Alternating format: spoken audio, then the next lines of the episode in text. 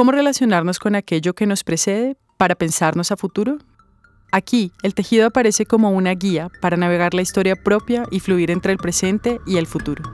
No es una promesa de algo que vendrá, sino un no lugar que nos habita desde el deseo. Partimos por la disposición de cuidar a otros, pasando por la venganza que deviene de las luchas heredadas. Una fuerza creativa, desde la cual se confrontan desigualdades estructurales y se pone en la palabra la potencia para gestar mundos posibles. Mi abuela siempre me dice, yo fui madre antes que mujer. Me pregunto qué implicación tiene que se expropie el cuerpo en el que has nacido, que tu cuerpo exista para el cuidado de los otros antes que de sí mismo. Mis madres son mujeres que nacieron de otra mujer, de Susana, quien como ellas soportó a otros a través de su cuerpo. Mi bisabuela Susana fue madre de mis madres, de mis tías abuelas, de mi abuela, de mi mamá. Ellas la recuerdan y la narran como una mujer armada de esperanza, de amor, tenacidad y de profunda ternura. Yo no la conocí. Susana murió cuando yo tenía cuatro meses, pero la recuerdo a través de la palabra de mis madres, ya que crecí escuchando como cuando eran niñas y caía la noche, los pasos lentos y cortos de Susana conducían a sus diez hijos al viejo árbol que quedaba cerca de la casa en la que vivían en el campo, donde uno a uno, Julio, Hugo, Judith, Hernando, Elena, Estela, Fabio, Marcela, Marta y Gonzalo subían por las ramas del alto roble y se camuflaban tras sus hojas y frutos para luego observar desde la seguridad de sus ramas robustas la manera en la que su padre desahogaba toda su violencia. A Susana nunca le faltó cuerpo para soportar en su espalda la crianza de sus hijos e hijas, para protegerlos y refugiarlos. Ellos y ellas se convertirían quizá en semilla. Las hijas mujeres de Susana se convirtieron en tierra, semilla, tallo y fruto, la reproducción nata de la vida y la posibilidad. En ellas soy capaz de reconocerme, revisarme, recrearme, reobservarme y de saber que en su imagen puedo volver a nacer y nacer desde la resistencia. Con hilo y aguja mis madres han cuidado de mí, de mi cuerpo al que han cubierto apuntadas, de mis madres he tomado el quehacer del tejido como ejercicio que reivindico a través de las manos heredadas que se pueden albergar en un textil. Si tejo, es para comprender el territorio en el que nací. A veces quiero pensar el tejido como un ejercicio histórico de resistencia, pero a veces pienso también en que mis madres no lo eligieron, no eligieron este ejercicio con el que de alguna manera fueron condenadas desde las yemas de sus dedos a cuidar de otros, y que ese cuidado se convirtió en el desgaste que trincharía sus años. Creo que por eso sufren de las manos, de artritis y de artrosis. Con el tiempo irán torciéndose las manos que cuidaron de mi mamá y de mí. Esas manos llenas de caricias, abrazos, calidez, dulzura y alimento. Manos creadoras, manos de mujeres, manos de mis madres, que cuidan aunque duela profundamente. Al escuchar a mis madres y tratar de entender sus herencias, sus rumbos y sus incidencias, intuyo que nuestro lugar en común termina siendo la violencia. Y me pregunto si saberse mujer es saberse agredida. A pesar de todo, prefiero pensar el cuidado desde el calor del ombligo, que es fragmento y territorio, memoria y cuerpo.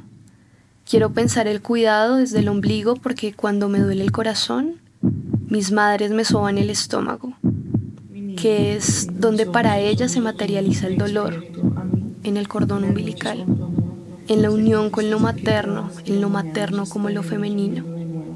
Mi madre guardó mi ombligo como muestra de que he sido arrancada de su vientre y por eso siempre vuelvo a esa imagen para conectarme con la vida. Yo fui madre antes que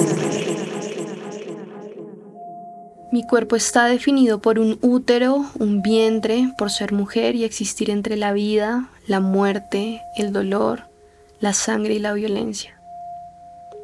Mi cuerpo tripartita y triétnico se exige, se resignifica y se reclama. Mi cuerpo baila, marcha, escribe, canta y habla y crea futuro desde la carencia y la sobrevivencia como posibilidad de muchas. Este cuerpo herido que habito desea existir bajo los testimonios resilientes de mis madres y construir a partir de las heridas que le han legado sus manos dispuestas a tejer el mundo. Pero ¿cómo construir desde la herida? Más cuanto siento que el dolor ha constituido siempre el recuerdo de mis territorios. Mi cuerpo, que como el de muchas, ha sido victimizado y cosificado, se reivindica el ser escuchado. ¿Qué hago con este cuerpo que es el devenir de muchos cuerpos? Como los de mis madres. Yo fui madre antes que mujer. Yo fui madre antes que mujer.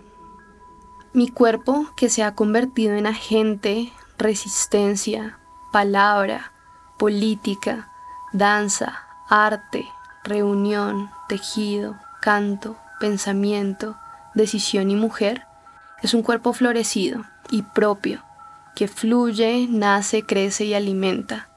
Es una red de símbolos que no reproducirán más una estructura violenta.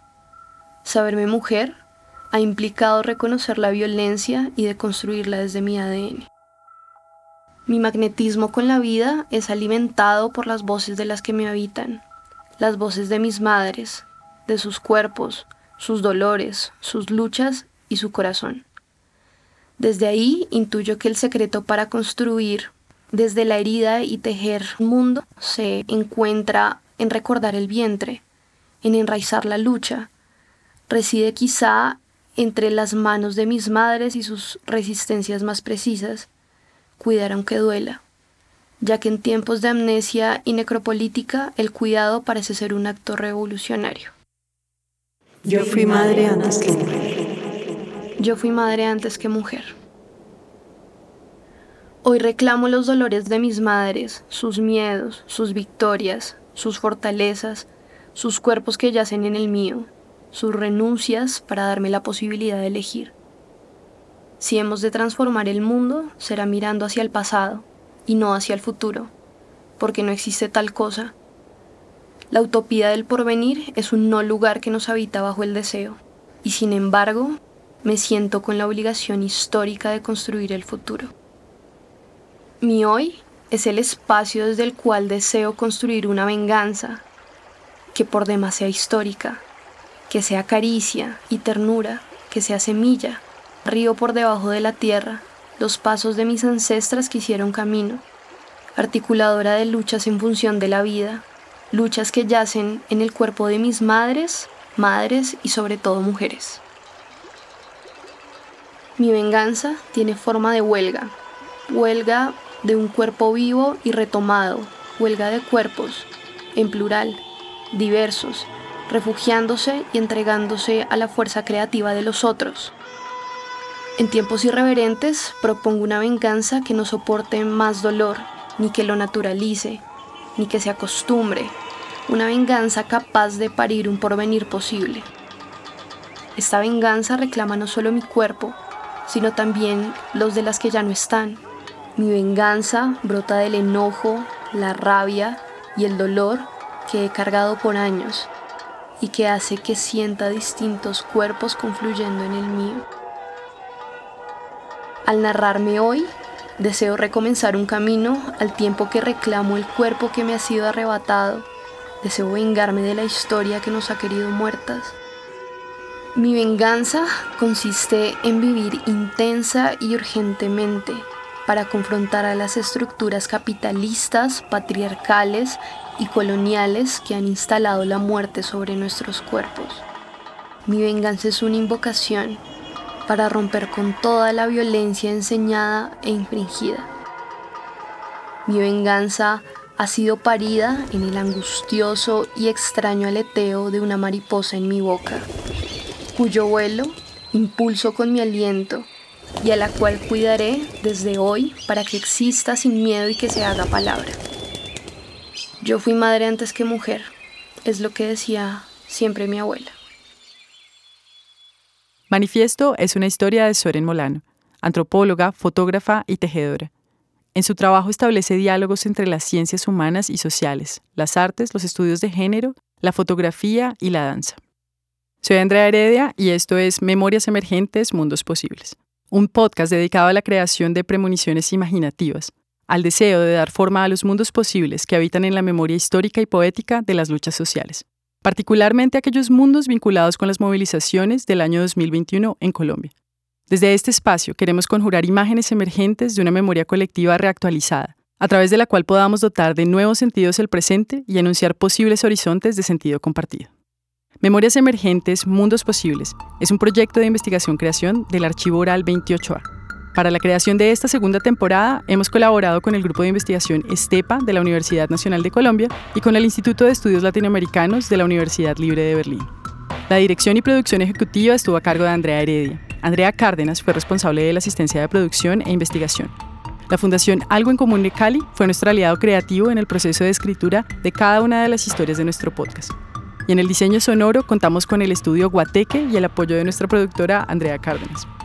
El espacio de creación y cruce de caminos con las extraordinarias personas que hicieron parte de este trabajo no habría sido posible sin el apoyo de la beca de investigación del Instituto Colombo Alemán para la Paz, CAPAZ, a quienes agradecemos el apoyo a lo largo de este maravilloso proceso. Los esperamos en el próximo capítulo de Memorias Emergentes, Mundos Posibles, con olla de sabores cósmicos y afrodiaspóricos.